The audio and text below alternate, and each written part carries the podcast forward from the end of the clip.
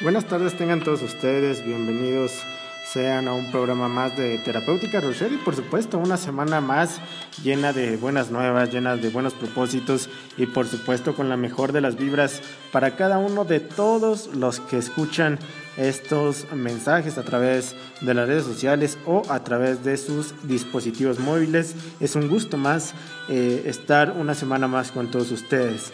El día de hoy tenemos este tema bastante interesante que a mí me agrada y me gusta muchísimo, que es precisamente crisis curativas. ¿Qué es esto de las crisis curativas?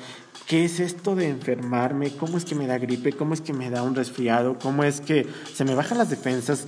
Esto es bien interesante porque tenemos que entender que la enfermedad de alguna u otra manera es el proceso, pues, de alguna forma biológico más viejo que existe en cada uno de nosotros como hombres, como seres humanos. Tan viejo incluso hay teorías que dicen que como la vida misma, ya que es un atributo, pues, definitivamente vital. Un organismo es una entidad labil en un medio ambiente de flujos, en un medio ambiente de cambios constantes, en el cual la salud y la enfermedad son dos circunstancias inseparables que afectan al organismo entero. Por un lado la salud y por otro la enfermedad, que son simplemente manifestaciones de los cambios de relación entre los diversos componentes de la economía humana y de la relación del organismo y su medio ambiente, de alguna manera denominado medio ambiente externo. Aquí es en donde precisamente todas las diferencias que se han comentado ante pues todos estos mecanismos para ponerlo en acuerdo con todos estos principios de la medicina alternativa, de la medicina natural, en donde los síntomas no son enfermedades que dejan atajarse, sino meramente mecanismos que conviene respetar en la medida de lo que sea posible. ¿Por qué te menciono esto que mecanismos que conviene respetar? Porque la enfermedad se considera, escucha muy bien esto, la enfermedad se considera un esfuerzo orgánico por desenfermar. Sí, esto en principio tiene un sentido cuando nos referimos a signos y a síntomas benignos como la fiebre, como las alergias, como procesos antiinflamatorios o definitivamente como diarreas. Aunque aquí es en donde se plantean serias dudas cuando nos encontramos con signos y síntomas mucho más complejos que incluso pueden llegar a suponer un atentado contra la integridad de vida de cada uno de nuestros pacientes.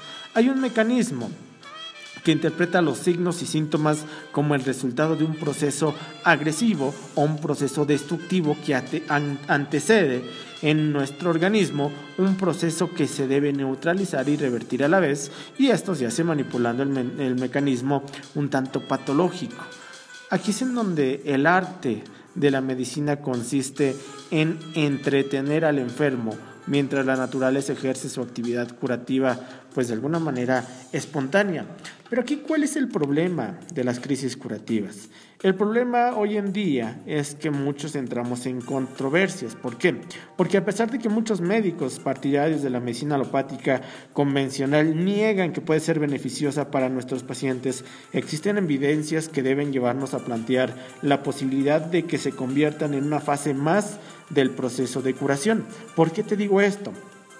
Cuando el cuerpo está muy vigoroso y las noxas mórbidas son de escasa relevancia, nuestro cuerpo es capaz de mantener un estado de equilibrio.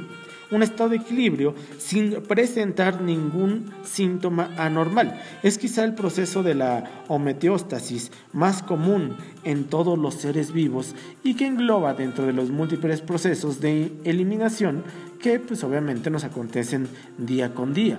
Aquí es en donde es muy frecuente que todo esto pase pero sin embargo el organismo reacciona produciendo esporádicamente crisis curativas, como te lo mencionaba, los ejemplos más simples es una gripe, una diarrea banal, y en estos casos se produce una crisis curativa, algo espectacular, en muchas ocasiones agudas, limitadas en el tiempo, que suelen darse cuando el agente pues perjudicial es bastante susceptible a cada uno de nosotros. Hay casos en donde la potencia de todas estas susceptibilidades de cada una de las personas que seguramente me están escuchando tienen tales circunstancias que la sintomatología es considerada una enfermedad crónica.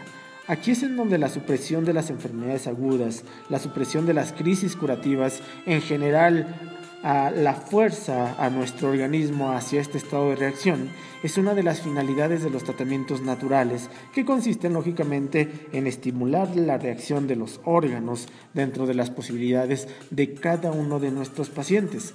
Y por supuesto que aquí es el caso de las enfermedades crónicas, para salir lógicamente del estancamiento de los órganos que se hace mediante una agravación del carácter de alguna manera no solo benigno, sino también benéfico. Y es por esto que este concepto de la agravación sintomática es uno de los pilares básicos de la doctrina homeopática. Sin embargo, sería, pues yo lo voy a decir de esta manera, de alguna forma infantil afirmar que cualquier enfermedad es reversible y que el organismo por sí solo es capaz de reencontrar el estado de equilibrio original, la salud, para que me entiendas. En cualquier situación por supuesto que no es así. Es por esto que la fisiología, filosofía eh, vitalista también acepta la intervención terapéutica, incluso la intervención supresiva. Y con la intervención mecanista, pues obviamente se suprimen los síntomas un tanto morbosos lo que suele suceder en el organismo es una reacción que cada vez se forma menos eficaz y las sustancias tóxicas que deberían aflorar las epidermis se mantienen en el interior de cada uno de nosotros. Hay ocasiones en donde estos procesos son el resultado de una agresión externa. ¿A qué me refiero con esto? A que se produce una lesión en los tejidos. Ejemplos de esto podría ser las metástasis tumorales, la disnea producida por un efisema o cualquier traumatismo o alguna herida, que es lo más sencillo. Pero aún así, poco podemos considerar desde un punto de vista un tanto vitalista que los síntomas sean expresiones negativos de un agresor. Incluso el dolor, por ejemplo, indica el grado de lesión tisular y que en esta circunstancia pueden ser muy útiles las intervenciones de la medicina ortodoxa, que aquí definitivamente eliminan las consecuencias de esta agresión orgánica. Ojalá que me vayas entendiendo porque todas estas circunstancias son bien importantes en muchos de nosotros, porque las crisis curativas son de alguna manera la misión de la medicina natural que consiste en saber distinguir precisamente entre una crisis curativa y una crisis destructiva. ¿A qué voy con esto?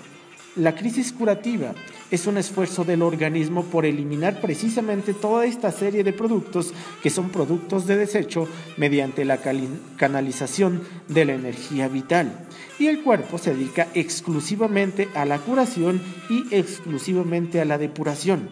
Una crisis destructiva es el esfuerzo desesperado de nuestro cuerpo para defenderse de una agresión y sobreviene este si no posee suficiente energía, pues de alguna forma para evitar una situación de emergencia. Aquí es en donde muchas veces, por no decir todas, el objeto de un tratamiento natural consiste en provocar crisis curativas.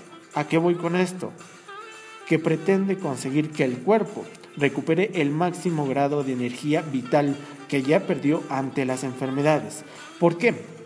Cuando nuestro cuerpo recupera las fuerzas y sale del estado de cansancio, de abotargamiento al que está todo sometido, suele sobrevenir una crisis depurativa. Esta es la razón por la que muchos se desaniman y creen que el tratamiento es un fracaso. ¿Por qué? Cuando ocurre justamente lo contrario.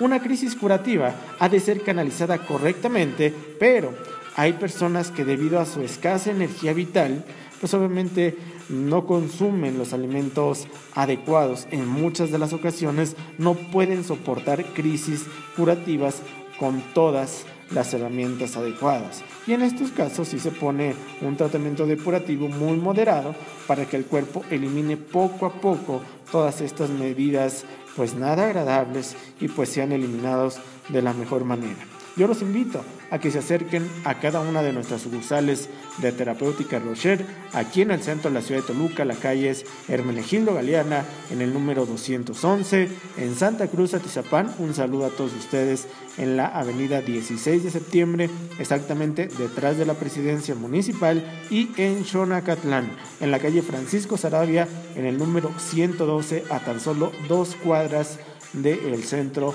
de Xonacatlán. Estas crisis curativas son parte de este proceso de las enfermedades. Crisis en donde ya puede ser una crisis aguda, que es una crisis asintomática en la cual el organismo se defiende con bastante facilidad, vienen crisis curativas en donde todos estos agentes mórbidos son relativamente potentes y el cuerpo se defiende con síntomas, que esto es algo muy importante, y unas crisis curativas que ya son vigorosas, pero inútiles. ¿A qué voy con esto? Que todos los agentes que nos perjudican son más fuertes que el organismo y sobreviene la muerte si no se interviene. Y aquí vienen las crisis curativas crónicas, que son poco sintomáticas. Crisis curativas débiles, pero adecuadas para mantener pues toda esta degeneración progresiva en cada uno de nuestros pacientes. Date la oportunidad de acercarte a cada una de nuestras sucursales, conoce todas estas alternativas naturales que tenemos en cada una de ellas y por supuesto, sigue al pendiente de estos medios de comunicación. Yo me despido, que tengan una excelente tarde.